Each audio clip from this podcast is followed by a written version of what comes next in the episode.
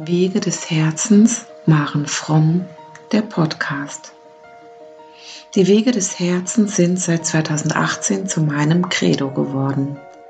Seither verfolge ich sowohl meinen privaten wie auch meine beruflichen Wege des Herzens mit all seinen Facetten. In meinem Podcast lade ich dich ein, dich berühren, inspirieren und informieren zu lassen. Von mir meiner Geschichte, meinen Themen, Meditationen und Interviews. Öffne dein Herz, um auch deine Wege des Herzens zu gehen, um ein Leben in Liebe und Freude zu leben. Ja, hallo liebe Zuhörer. Heute haben wir einen Podcast ähm, zum Thema Kriegskinder, Kriegsenkel und übertragene Traumata mit der wundervollen Angelika aus Warburg. Angelika ist Coach ähm, und verbindet ihre Arbeit mit Mensch und Tier, ähm, weil auch Tiere die Traumata der Menschen spüren und sehr sensibel reagieren. Liebe Angelika, ich bin auf, mit dir zusammengekommen durch Cornelia Kirn, die den Kriegsenkelkongress ähm, 2019, glaube ich, geführt hat oder ins Leben gerufen hat. Berichtige mich. 2020. War der 2020? Okay. Ähm, genau, 2020, an dem ich auch teilgenommen habe, also als Teilnehmer zugehört habe. Und ähm, ihr seid ursprünglich privat miteinander verbunden und seid dadurch auf das Thema gekommen. Und im ersten Moment hast du gedacht, wow, coole Sache, die die ähm, Cornelia davor hat meine Geschichte ist eigentlich gar nicht so schlimm. Ich wüsste jetzt gar nicht, was es so wirklich mit mir zu tun hat, bis du doch darauf gekommen bist, was es mit dir zu tun hat. Herzlich willkommen, dass du da bist. Ja, hallo Maren, Dankeschön. Ich freue mich auch, dass ich heute da bin und mit dir dieses Gespräch führen kann. Ja. Ähm, Entschuldigung, gerade ja. Ja, ähm, es ist so, dass ich, als Cornelia mir erzählt hat, dass sie einen Kriegsenkelkongress machen möchte, gedacht habe, was hat das denn mit mir zu tun? Bei Cornelia, ja, glaube ich schon, ich kannte ihre Geschichte, ähm, was, die, was die Familie betrifft, die Familie ihres Vaters, äh, dass das sehr tragisch war, wie die Flucht äh, verlaufen ist von Oberschlesien. Äh, das, die konnten leider nicht fliehen, weil ähm, sie ähm, ja, in ein Arbeitslager gebracht wurden. Also es ist eine sehr, sehr traurige Geschichte, die äh, Geschwister des Vaters sind leider verhungert. Und das hat mich damals sehr betroffen gemacht. Und deswegen habe ich gedacht, ja, ähm, diese Geschichte, die Cornelia im Hintergrund hat, diese Familiengeschichte, äh, da ist es sehr, sehr gut, dass sie diesen Kriegsenkelkongress ins Leben ruft. Aber mit mir hat jetzt dieses Thema Kriegsenkel ja nichts zu tun. Nun ja, ich habe mich dann trotzdem etwas mehr mit dem äh, Begriff Kriegsenkel und was dahinter steckt befasst und haben gelesen damals auf Cornelias ähm, Kongressseite, äh, also wenn deine Eltern Traumatisches im Zweiten, also Kinder im Zweiten Weltkrieg waren und etwas Traumatisches erlebt haben, dann bist du, gehörst du zur Generation Kriegsenkel. Und dann habe ich erstmal darüber nachgedacht, was denn meine Eltern überhaupt erlebt haben im Krieg. Also meine Eltern sind beide 1944 geboren. Sie waren also noch sehr, sehr klein, ähm, äh, als der Krieg zu Ende war. Also 1945 Kriegsende und 44 sind beide geboren. Und von meinem Vater ist mir dann eingefallen, dass ich gar nichts weiß, wie er den Krieg erlebt hat. Überhaupt nichts, keine Information hatte. Das hat mich erstmal ein bisschen schockiert. Und dann ähm, habe ich über meine Mutter nachgedacht und da äh, wusste ich, dass sie ja als äh, ja, Einjährige mit ihrer Familie aus Oberschlesien auch geflohen ist. Ja, und dass mein Großvater, also der Vater, äh, der, der, der äh, Vater meines Vaters, da wusste ich auch, dass der äh, mal im Krieg verwundet worden ist. Das sind die einzigen Sachen, die ich darüber wusste, wie, das, wie meine Familie den Krieg erlebt hat. Und mhm. das hat mich erstmal betroffen gemacht.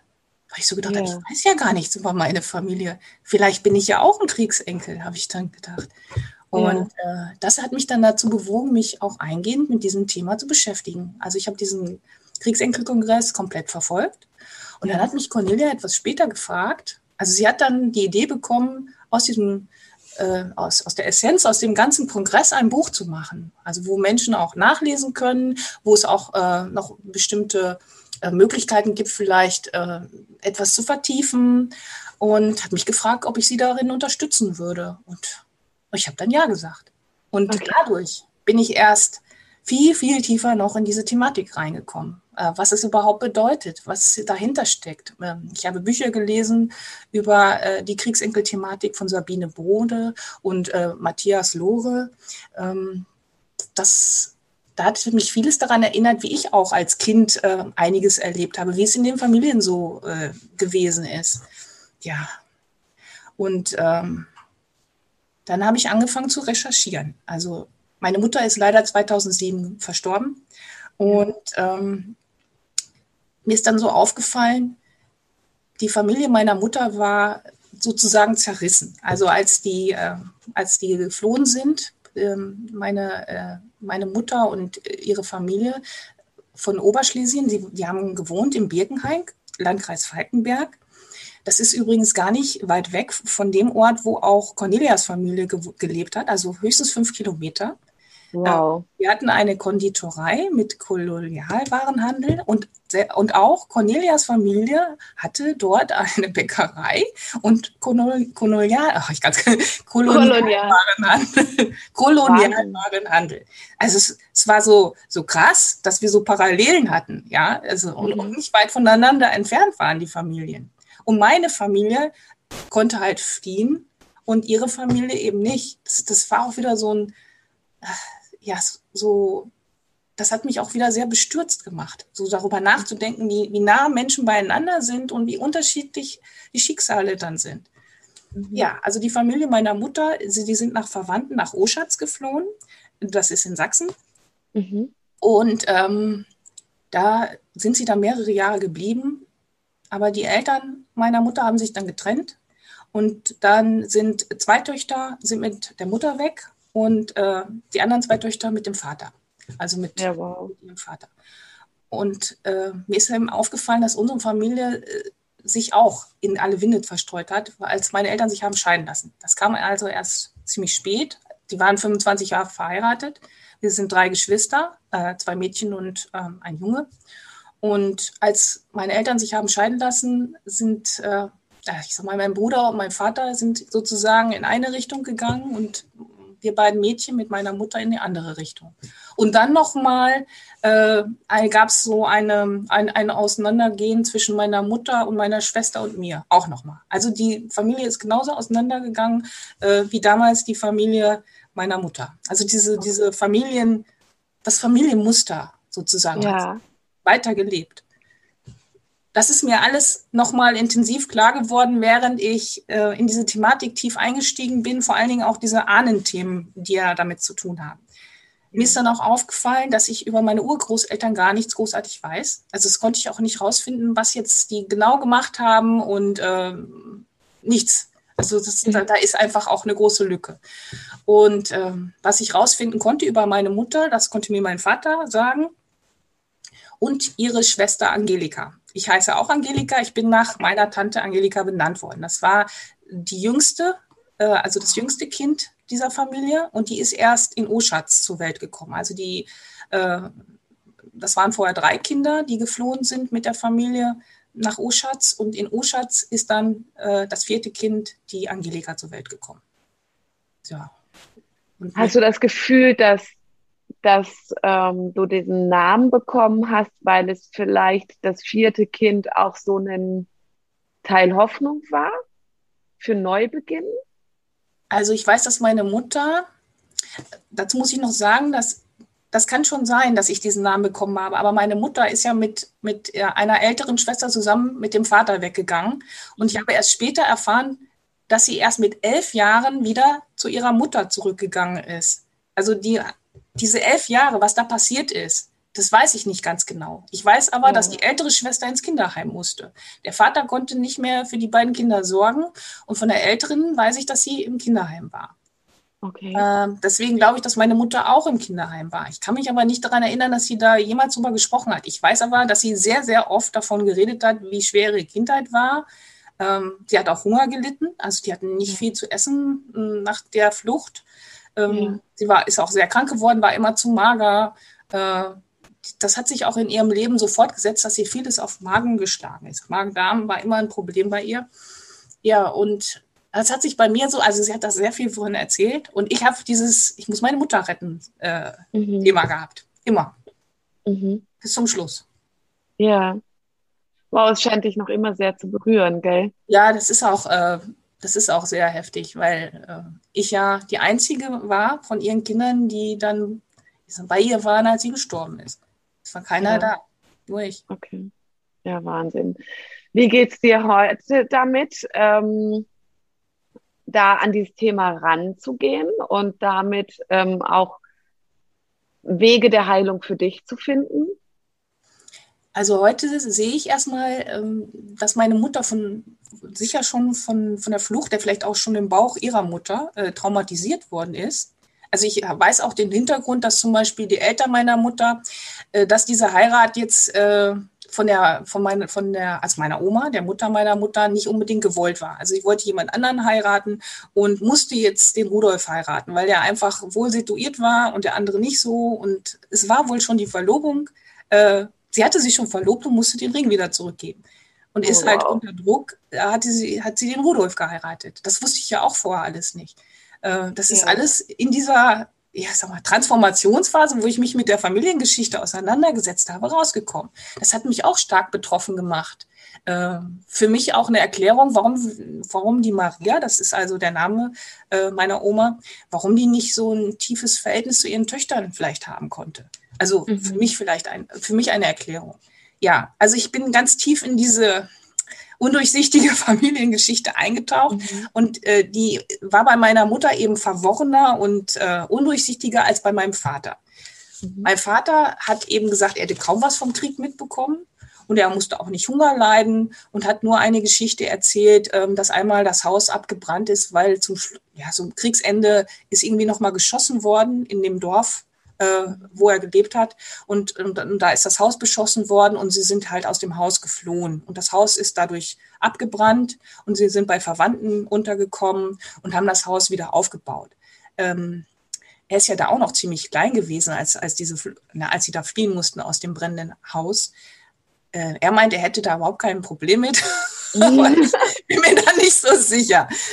Ja, ja ich habe jetzt gerade erst ähm, also dadurch, dass ich ja diesen Monat mit diesem Thema gestalte, habe ich jetzt dann neulich auch gerade erst wieder gelesen, dass es ja auch so, so schwierig ist, diesen emotionalen Zugang zu diesen Geschichten zu haben, also weil es ja so abgespalten ist, ja. Und ähm, viele Kriegskinder ähm, es abgespeichert haben wie eine Geschichte aus dem Geschichtsbuch mhm. und kein, der emotionale Zugang dazu fehlt und deswegen für sich sagt, ich habe da kein Problem damit, dass das passiert ist. Das war halt so. Ähm, aber ja, genau diese Geschichten sind dann die, die sich, oder diese Trauma sind dann die, die sich übertragen, die dann an uns irgendwie weitergehen. Richtig, so ist das. Und ich ähm, hatte als Kind auch, habe ich immer so ein bisschen unter Strom gestanden. Also ich war immer sehr nervös, habe an den Nägeln ganz heftig gekaut, äh, habe in der Schule auch immer mit dem Stuhl gekippelt. Also okay. ich weiß noch, äh, in der Abi-Zeitung nach dem Abi stand bei mir, ich würde mal Stuhltüff-Tester bei Ikea werden, weil ich die Stühle total ausgetestet habe. Aber mir ist später erst klar geworden, ähm, ich habe das ja gar nicht verstanden, was mit mir los war. Also, dass ich da immer so ein, das hatte ja auch was damit zu tun, irgendwo entwurzelt zu sein. Ja. Ähm, ich habe das überhaupt nicht verstanden. Ich äh, habe auch mit mir gehadert, dass ich so nervös war und an den Nägeln gekaut habe und nicht still sitzen konnte im Unterricht. Aber das ist ja alles, das ist ja alles etwas, was irgendwo damit zu tun hat, was, äh, was mit meiner Mutter und mit der Familie und was die alle mit sich rumgeschleppt haben, was, was weitergegeben wurde. Zum Beispiel mhm. hatte ich auch Angst im Dunkeln, von Anfang an. Ich weiß nicht, wie es entstanden sein könnte, aber ich hatte ganz heftige Angst im Dunkeln. Es konnte mir auch keiner erzählen, wie das zustande kam, ob ich mal eingesperrt geworden bin oder sowas und das Licht aus war. Meiner Meinung nach hat das auch was damit zu tun. Mhm. Denn ich kenne ja auch, ähm, ich sag mal, diese elf Jahre meiner Mutter kenne ich nicht, aber ich werde das noch rausfinden, denke ich. Ich ja. habe die Möglichkeit, das rauszufinden, was da passiert ist und mich interessiert das auch sehr stark. Ja, da kannst du, also da ist ähm, der Sebastian Heinzel, der hat ähm, da ganz tolle Tipps dazu, wo man ähm, danach forschen kann dann auch noch. Ähm, das hat er zum einen äh, in seinem Buch, glaube ich, drin. Und er hat es auch bei mir im Interview nochmal wiederholt, ähm, wo man auf Ahnenforschung gehen kann, wo es auch ähm, diese Schriften und das alles gibt. Ich gebe zu, ich hab, bin da auch noch nicht so weit, weil so viel anderes ähm, noch war. Ähm, was für mich total schön war, also ich hatte, ich selber habe in den vergangenen Jahren mich immer wieder von, Familie, von meiner Familie trennen müssen, um meine eigene Identität finden zu können. Und äh, für mich war es total der, der zündende Moment irgendwie 2019, als ich auf das Thema Kriegsenkel gestoßen bin. Ich kann dir aber noch nicht mal mehr genau sagen, wo ich das erste Mal damit dem Ganzen begegnet bin. Und ähm, je tiefer ich darin dann, also ich habe erst gedacht, ja, was hat das mit mir zu tun? Und im nächsten Moment, ja, aber es trifft mich so tief, dass ich, es muss was mit mir zu tun haben so dass ich mich deswegen auf Forscherreise gemacht habe. Und aber erstmal auch alleine. Und ähm, weil ich auch, als ich zum Beispiel mit meinen Eltern das erste Mal ins Gespräch gegangen bin, wie ich meine Kindheit erlebt habe, ich, ich es selber wahrgenommen habe, auch auf Ablehnung gestoßen bin, weil ähm, sie ein anderes Erleben haben als ich. Also sie haben eine andere Wahrheit als ich über unsere Familie. Und uns hat es näher gebracht, uns zum Beispiel auch mit dieser Ahnenforschung, also mit Genogrammarbeit wieder ein wenig auseinanderzusetzen. Also wir haben uns dazu zusammengesetzt über Skype. Ähm, da konnten sie sich drauf, auch darauf einlassen, weil es ging nicht mehr nur in dem Sinne um sie persönlich, so, ja, sondern es ging um die ganze Geschichte.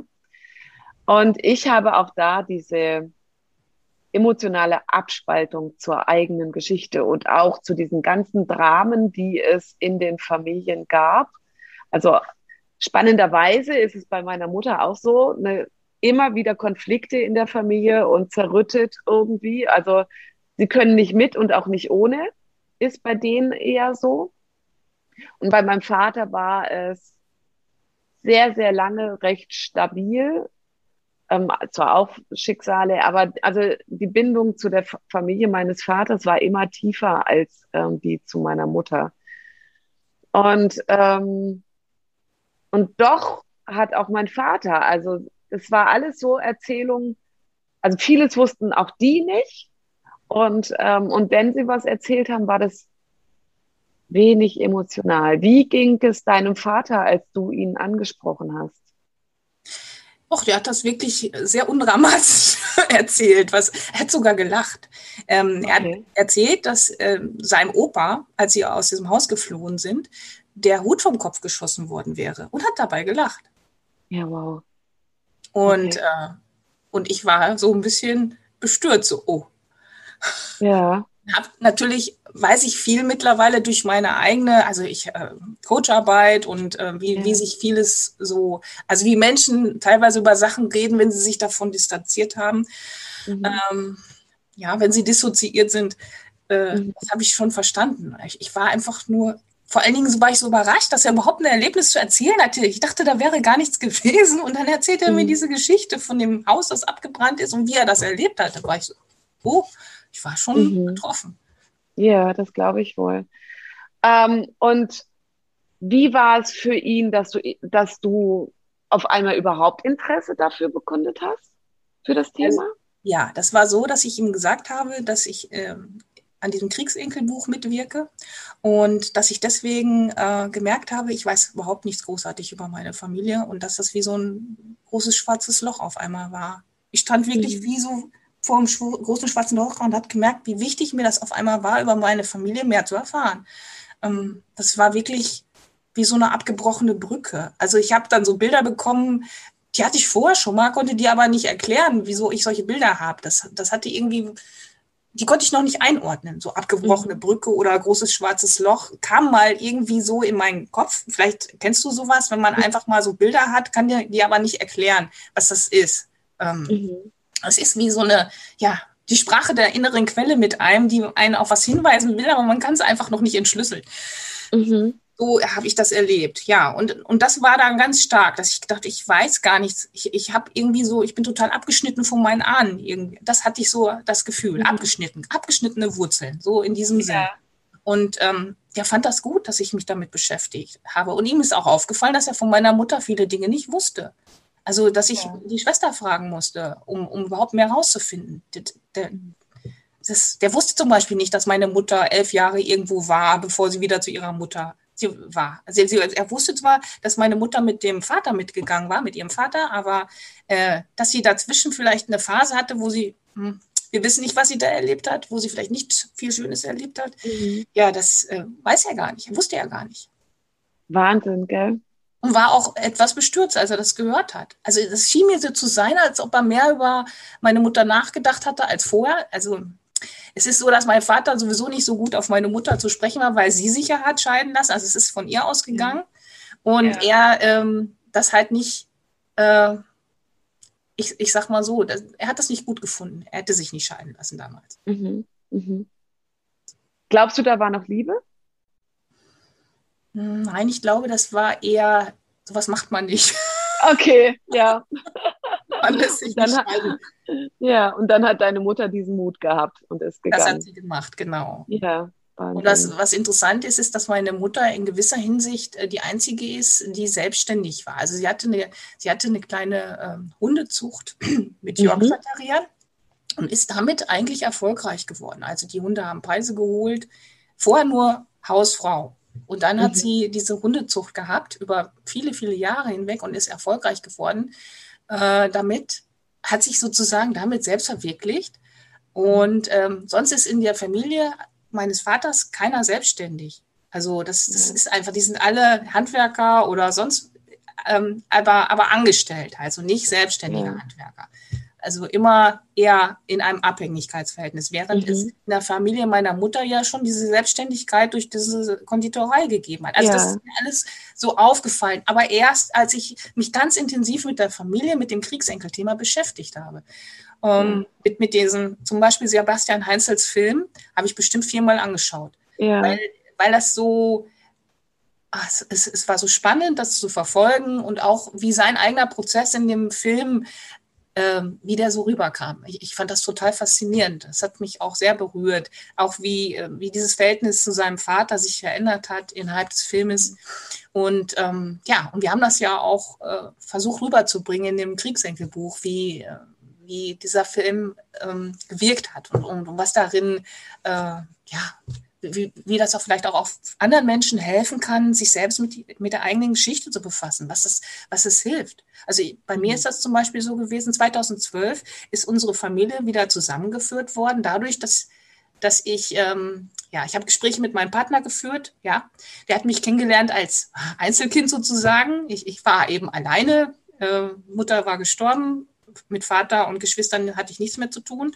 Und er hat mich ermutigt, wieder auf meine Geschwister zuzugehen und auch auf meinen Vater. Und das okay. 2012 war das so, dass ich, ähm, ja, ich hatte gerade so eine Ausbildung als Coach beendet. Ähm, und wusste, ich sag mal, laut neurolinguistischen Programmieren gibt es halt äh, so Grundsätze, unter anderem, dass jeder nur sich nach seiner besten Option verhält. Also ich konnte das akzeptieren, dass sich jeder von denen nach ihrer, seiner besten Option verhalten hat und konnte auf die zugehen. Und habe mit meiner Schwester angefangen, mit der hatte ich eh das engste Verhältnis.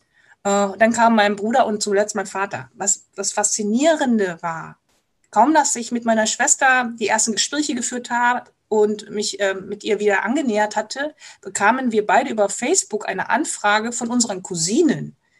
Wow. Ja, also von, von der Mut mütterlichen Seite, die gesagt haben, sie möchten ein Familientreffen arrangieren. Ähm, und das war wirklich kurz danach, als ob sich was geöffnet hätte energetisch. Mhm. Und danach gab es ein Familientreffen äh, von der Familie meiner Mutter. Also da waren dann die Schwestern, die noch da waren. Also drei sind ja noch da. Äh, und deren Töchter und deren Söhne. Und wir haben uns alle zusammen hier in der Nähe getroffen. Das war faszinierend. Wow. Hm? Also wenn du dir überlegst, dass du vorher dich allein gefühlt hast und auf einmal sind so viele Menschen um dich da, die ja. zu deiner Familie gehören. Mhm. Oh, wie schön. Und das hat der Krieg oder das Thema, als du dem Ganzen, dem Thema näher gekommen bist, was hat es Was ist dir bei dir denn noch so aufgefallen, wenn du magst, äh, darüber erzählen magst? Bisher hast du bis nur von deiner Familie erzählt, aber was du nicht wusstest und was du in Erfahrung gebracht hast. Welche, welche Konsequenzen oder Auswirkungen hast du auf dich mittlerweile erkennen können von der, den Geschichten deiner Eltern? Ja, also eine, eine Erkenntnis ist, ähm, ich habe mich, ähm, mir manche Verhaltensweisen bei mir nicht erklären können, warum ich so oder so reagiere oder äh, überhaupt manche Denkweisen. Ja, ähm, ich konnte mich einfach viel besser verstehen. Ich konnte mich auch annehmen, mehr annehmen. Also vorher war ich sehr oft im Widerstand mit einigen Verhaltensweisen. Ich kann dir jetzt keine konkret nennen. Es sind halt viele Sachen. Ja. Äh, ähm, und ja, also ich konnte mich einfach besser annehmen, weil ich auch klarer sehen konnte, äh, wieso ich so bin, wie ich bin. Also, dass, dass ich eigentlich nicht falsch bin, weil das habe ich immer gedacht, ich bin falsch, dass ich mich so oder so verhalte. Das, das ist doch, äh, ja, ich muss mich dafür schämen. Ne? Die Scham ist ja, ja auch äh, etwas, was, was sehr, sehr viel zu tun hat äh, mit, mit auch mit der Kriegsenkel-Thematik. Hm, überhaupt, je, also viele Menschen haben mit dieser Scham äh, viel, viel, ja, also dieses Scham ist, ist ja ein ganz großes Thema und äh, umfasst ja vieles, ne? Als Schamvermeidungsstrategien, also eben sich, sich einfach ähm, ja, viel arbeiten, damit keiner, also damit man sich nicht schämen muss, dass man nicht genug tut oder nicht genug leistet, nicht erfolgreich genug ist. Es gibt ja so viele äh, Facetten in dieser Richtung. Und ich habe gemerkt, durch diesen Kriegsenkelkongress zum Beispiel, dass es auch bei mir ein riesengroßes Thema ist, dieses Scham, sich zu schämen. Äh, ja. das, ähm, das ist etwas, was mir aufgefallen ist, dass das in meiner ganzen Kindheit immer schon äh, ein Thema war. Also sich bloß nicht schämen zu müssen, das war so schlimm, sich zu schämen, das war ein ganz furchtbares Gefühl, äh, so, so abwertend und äh, demütigend. Und äh, ja, dass das bei mir ein großes Thema war, das habe ich auf jeden Fall auch durch diese Kriegsenkel, ja, ich, ne, ich nenne es mal intensive Beschäftigung damit herausgefunden. Es, ist, mhm. es war ganz, ganz tief, also eine tiefe Erkenntnis, dass das sehr häufig der wahre Grund ist. Ja. Hat dich, also was für Auswirkungen hat es dann für dich gehabt, je näher du dich kennengelernt hast und auch zu deiner Geschichte mehr zu dir erfahren hast? Ja, die Auswirkung war, dass ich ähm, zunächst einmal zu dieser Selbstannahme gekommen bin. Also mich selbst anzunehmen, so wie ich bin erstmal. So, äh, also mich nicht dauernd anders haben zu wollen. Ja, ich, ich, muss doch anders sein, ich muss doch erfolgreicher sein, ich, ich muss doch anders reagieren, wenn der oder, also wenn ich gerade getriggert bin, mhm. solche, solche Dinge, das habe ich dann plötzlich, habe ich Verständnis für mich haben können. Also es, es, es, ich habe nicht nur Verständnis für meine Mutter und meinen Vater und auch für meine Geschwister und für die Familie gehabt, sondern plötzlich auch Verständnis für mich. Und das ja. fand ich eine ganz tiefgreifende äh, Veränderung. Das hatte ich nämlich mhm. nie. Ich hatte nie Verständnis ja. für mich. Ich habe mich immer geschämt, wenn ich nicht so reagiert habe, ähm, wie ich eigentlich hätte reagieren sollen oder wo ich gedacht habe, das wäre jetzt richtig zu tun oder so wäre es jetzt richtig zu reagieren. Ja. ja. Du hast mir im Vorfeld erzählt, dass du ähm, dadurch, dass du dich jetzt so intensiv damit beschäftigt hast und ja auch an die, hast du das Buch geschrieben oder hast du es mit Cornelia zusammengeschrieben? Cornelia, ich bin Co-Autorin des Buches. Du bist Co-Autorin, genau. Also, und dass du dadurch, dass du so sehr mit dem Thema in Verbindung gekommen bist, dies jetzt auch mit in deine Arbeit mit reinnimmst, äh, in deine Arbeit äh, als Coach mit Mensch und Tier. Mhm. Ähm, magst du dazu noch was zu erzählen? Ja, zum einen ist das ja so, dass, äh, dass Tiere auf jeden Fall spüren, was mit, mit dem Menschen, äh, den sie begleiten, los ist. Also wenn, wenn irgendwas nicht in Ordnung ist, äh, dann geben Tiere ja, durch Verhaltensweisen oder äh, ja, durch, durch, auch durch Krankheit Zeichen, dass der Mensch da hinschauen darf viele wissen ja nicht, dass das vielleicht was mit ihnen zu tun hat, wenn das Tier sich auf einmal anders verhält oder wenn das Tier krank wird. Aber es hat immer was mit dem Menschen zu tun. Es ist eben ein. System auch Tier-Mensch. Und die andere Sache ist äh, eben, dass die Tiere auch auf das Trauma hinweisen können. Ähm, dass der Mensch dann genauer hinschaut. Da ist es aber wichtig zu gucken, was für eine Verhaltensweise hat das Tier genau und ähm, was denkt der Mensch dazu. Äh, ja, wie oft kommt das vor? Also da, da müsste man dann näher reingehen, äh, um das herauszufinden, was, was spiegelt das Tier denn jetzt oder was möchte das Tier dem Menschen denn zeigen? Mhm. Das ist die eine Seite. Die andere Seite ist ja, dass auch Tiere oft äh, Traumata übernehmen. Ne, von, von, also die übernehmen viel von Menschen, Krankheiten teilweise, ähm, aber auch Traumata. So. Und, und Tiere ähm, bekommen nicht nur selber auch Traumata durch Erfahrungen, ja, die, die es auch wichtig sind aufzulösen. Da gibt es auch Möglichkeiten. Ähm, durch auch Energiearbeit zum Beispiel, ja, dass, dass man das auflösen kann. Ähm, aber grundsätzlich ist es schon so, dass man das als Einheit sehen muss, die beiden, also Tier und Mensch. Und ja. dass das Tier sehr, sehr mit seiner Liebe halt und äh, und, und diesem Dasein für den Menschen sehr gut den Menschen unterstützen kann, darin äh, etwas in seinem Leben zu verändern. Viele Menschen verändern ja am liebsten was, äh, wenn sie ihrem Tier helfen können. Also noch mehr, als, als wenn sie sich, wenn sie wissen, sie können sich selbst helfen, ist das manchmal nicht so wichtig, sondern wenn sie ihrem Tier helfen können damit, dann sind sie auch bereit, etwas zu verändern. Ja, ja, das ist spannend, dass, also, das ist ja oftmals im Coaching so, ja, dass erstmal oder überhaupt Menschen erstmal bei anderen, sei es bei anderen Menschen oder bei anderen, ja, in dem Fall dann vielleicht Tiere, also Eltern verändern vielleicht etwas für ihr Kind. Hm. Und, ähm, und bedenken dabei gar nicht, dass es ja auch um sie geht, ja. Also ähm, ich sage immer, dass, dass es aber jedoch das Wichtigste ist, es für sich zu tun, weil dann verändert sich auch der Rest, ja. Ähm, aber wenn der Zugang leichter ist, darüber ähm, über einen, Men einen anderen Menschen oder ein Tier auch den Menschen zu erreichen, dann ist das ja auch ganz wundervoll. Mhm, das sehe genau. Ich. Ja. Liebe Angelika, ist das Buch schon rausgekommen? Ist ja, das Buch ist bereits veröffentlicht. Okay. Das Magst Buch, du mal erzählen? Ja, das Kriegsenkelbuch heißt es. Und ähm, da ist also die Essenz äh, des Kriegs Kriegenkel, oh, sorry, Kriegsenkelkongresses drin. Ähm, wir haben da die Gespräche zusammengefasst und teilweise auch das, äh, also vertieft, das, was aus den Gesprächen ähm, zu entnehmen war. Und dann äh, sind da auch noch so Fragen zur Reflexion drin, ja, dass sich jeder nochmal damit eingehend beschäftigen kann, zu jedem Gespräch, äh, äh, was er da nochmal reflektieren kann. Also zum Beispiel ähm, bei, ähm, also wir haben ja 29 äh, Gespräche dort drin zusammengefasst und äh, dann gibt es eben jeweils Fragen. Zum einen, äh, ich, ich, kann dir jetzt gar nicht genau sagen, äh, welche Fragen das sind. Das macht nichts, das ist wahrscheinlich so viel Arbeit gewesen.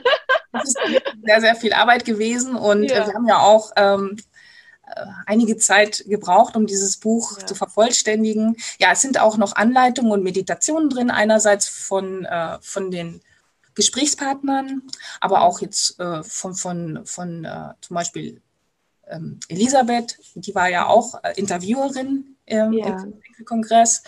Um, und auch äh, jetzt von mir ist auch eine schöne Anleitung drin, um sich selbst in die Mitte zu bringen, Balance zu bringen. Und ähm, ja, also es, es sind halt äh, über den Kongress hinausgehende ähm, unterstützende Sachen noch in diesem Buch drin. Und auch von Seelenbilder, ne? die, die, ja. äh, die Seelenbilder von der Marion sind auch noch ja. da drin mit entsprechenden Texten dazu, ähm, die sehr, sehr, äh, also die viele Menschen sehr berührt haben. Ja. Das Cover von dem Buch hat auch ein Seelenbild vorne drauf, zum Beispiel. Oh, wie schön. Ähm, wie ist das Buch zu erhalten?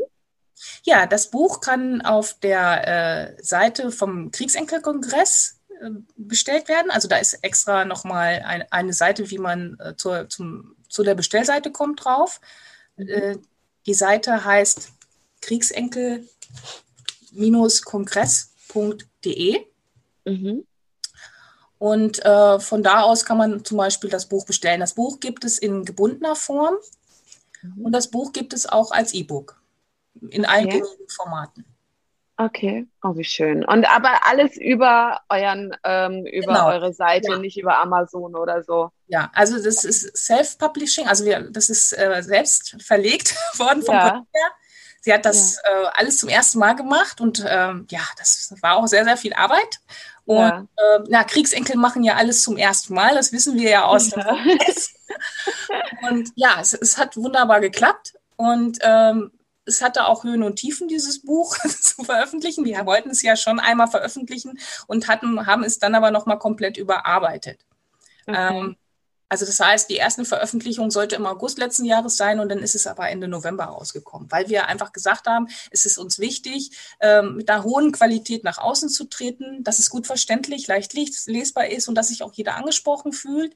Mhm. Und deswegen haben wir es nochmal komplett überarbeitet, also ein komplettes Lektorat gemacht. Ja, Wahnsinn. Was kostet das Buch? Das Buch kostet in gebundener Form 19,50 Euro, zuzüglich Versandkosten und ähm, ich glaube 14,80 Euro kostet es als E-Book. Okay, wunderbar. Ja, und ähm, du, ich fände es schön, wenn du vielleicht auch nochmal von dir, also kurz deine Kontaktdaten bekannt gibst, ähm, weil ähm, das ja wirklich auch eine schöne Arbeit ist, ähm, Mensch und Tier zusammenzubringen und auch in Verbindung mit diesen Traumata, dadurch, dass du dich ja auch gut auskennst. Und du hast mir auch im Vorgespräch erzählt, dass du sowohl in der Präsenz, also persönlich mit den Menschen arbeitest, aber auch ähm, ein Online-Business dazu aufgebaut hast und dass du dazu, darüber erreichbar bist.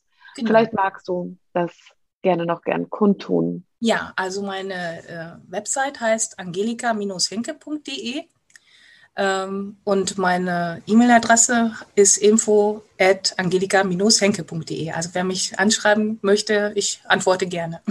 ja, super toll. Schön, liebe Angelika. Gibt es noch irgendetwas, was dir wichtig ist zum Abschluss des Gesprächs, was du den Menschen mitgeben möchtest? Also was ich mitgeben möchte, ist, dass es ähm, auf jeden Fall aus meiner Sicht wichtig ist, ähm, auf dieses Thema Kriegsenkel zu schauen, um erstmal ähm, zu erkennen, dass da vielleicht irgendwo ein Trauma, was man übernommen hat von den Eltern oder Großeltern, dass da was wirkt, dass da immer noch was wirkt im Leben. Äh, einfach offen zu sein dafür und äh, ja, Mut, es erfordert zwar Mut, da hinzuschauen, aber es lohnt sich auf jeden Fall, weil, ähm, weil es dann die Möglichkeit gibt, einfach wieder in seine Kraft zu kommen. Also auch wieder Wurzeln zu bilden und eine, einen, einen festen Stand im Leben zu bekommen, auch die Lebensqualität äh, ändern. Erstmal überhaupt begreifen, äh, dass man vielleicht jahrelang im Überlebensmodus war und gar nicht wirklich gelebt hat. Das sind ja auch Dinge, die mir während äh, ich mich mit dieser ganzen Kriegsenkel-Thematik auseinandergesetzt habe, immer mehr klar geworden sind. Selbst ähm, wo ich gedacht habe, ich hätte schon so viel mit mir gearbeitet, habe ich festgestellt, ich war trotzdem noch im Überlebensmodus die ganze Zeit. Mhm. Mhm. Ja, also es ist so spannend, also ähm, in welch eine Tiefe es gehen führen kann, ja. Also und ähm, also für mich ist es so gewesen, ähm, je stabiler meine Psyche wurde und je mehr ich auch ähm, die eigene Anerkennung für meine Familie und Ahnen fühlen konnte und diesen besagten Satz, du hast ihn vorhin auch sehr ähnlich gesagt, ähm, jeder Mensch hat, hat zu jeder Zeit sein Bestmögliches gegeben, ähm, so wie er es kann, wie er es konnte, wie er es gelernt hat, wie er den Mut hatte. Ähm, und das hat mir mehr ganz viel Heilung gebracht, ja. Und das ist im Grunde genommen ich ja genauso mache. Ich mache auch nicht alles richtig, aber ich mache es zu jedem Zeitpunkt genau so, wie ich es bestmöglich kann. Und ähm, diesen Blick dann auch zu nutzen auf Familie und ähm, eigene Geschichte oder auch gesellschaftliche Geschichte. Weil für mich ähm, ist es, diese übertragene Traumata ist ja auch ein gesellschaftliches Thema wo noch viele Negativgefühle da sind und ja auch geschürt werden noch, äh, diese Schuld und Scham. Und ähm, das darf aufgelöst werden, weil nur dann kommen wir wirklich in Frieden weiter. Das so ist mein Gefühl. Ja. Bin ich bei. Ja, danke. Liebe Angelika, ich danke dir herzlich für das Gespräch ähm, und dass du das heute, heute mit mir geführt hast. Grüß bitte die Cornelia ganz herzlich nochmal von mir. Ich wünsche dir ganz viel Erfolg mit deiner Arbeit mit Mensch und Tier und mit eurem Buch. Ähm, und ich werde mir das dann jetzt auch demnächst nochmal bestellen. Das habe ich jetzt nämlich noch nicht. Und ich habe den Online-Kongress, aber das Buch von euch habe ich noch nicht. Da freue ich mich jetzt schon dann drauf. Ja, vielen Dank, liebe Maren. Wir freuen uns auch, dass du das Buch bestellen möchtest. Und ja. ich freue mich, dass ich da war und ich bestelle selbstverständlich sehr gerne schöne Grüße an Cornelia. Alles klar. Vielen Dank. Alles Gute dir.